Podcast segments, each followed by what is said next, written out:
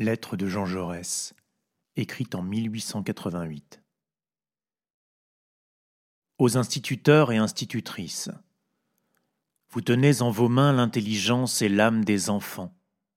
Vous êtes responsables de la patrie. Les enfants qui vous sont confiés n'auront pas seulement à écrire et à déchiffrer une lettre, à lire une enseigne au coin d'une rue, à faire une addition et une multiplication. Ils sont français et ils doivent connaître la France, sa géographie et son histoire, son corps et son âme. Ils seront citoyens et ils doivent savoir ce qu'est une démocratie libre, quels droits leur confère, quels devoirs leur impose la souveraineté de la nation.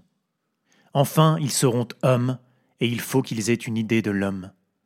Il faut qu'ils sachent quelle est la racine de toutes nos misères, l'égoïsme aux formes multiples, quel est le principe de notre grandeur, la fierté unie à la tendresse.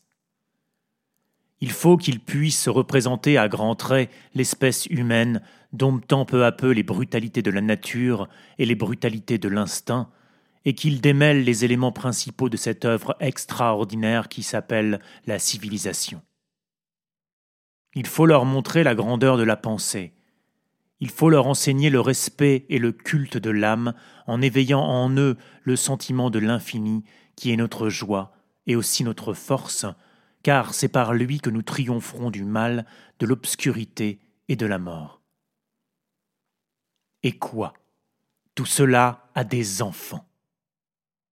Oui, tout cela. Si vous ne voulez pas fabriquer simplement des machines à épeler, je sais quelles sont les difficultés de la tâche. Vous gardez vos écoliers peu d'années, et ils ne sont point toujours assidus, surtout à la campagne. Ils oublient l'été le peu qu'ils ont appris l'hiver. Ils font souvent au sortir de l'école des rechutes profondes d'ignorance et de paresse d'esprit. Et je plaindrai ceux d'entre vous qui ont pour l'éducation des enfants du peuple une grande ambition, si cette grande ambition ne supposait un grand courage. Sachant bien lire, l'écolier qui est très curieux aurait bien vite, avec sept ou huit livres choisis, une idée très générale, il est vrai, mais très haute de l'histoire de l'espèce humaine, de la structure du monde, de l'histoire propre de la Terre dans le monde, du rôle propre de la France dans l'humanité. Le maître doit intervenir pour aider ce premier travail de l'esprit. Il n'est pas nécessaire qu'il dise beaucoup, qu'il fasse de longues leçons, il suffit que tous les détails qu'il leur donnera concourent nettement à un tableau d'ensemble. De ce que l'on sait de l'homme primitif à l'homme d'aujourd'hui, quelle prodigieuse transformation. Et comme il est aisé à l'instituteur en quelques traits de faire sentir à l'enfant l'effort inouï de la pensée humaine.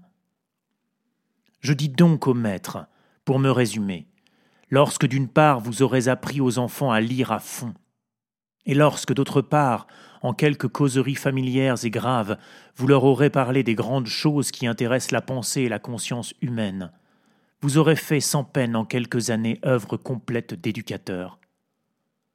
Dans chaque intelligence, il y aura un sommet, et ce jour-là, bien des choses changeront.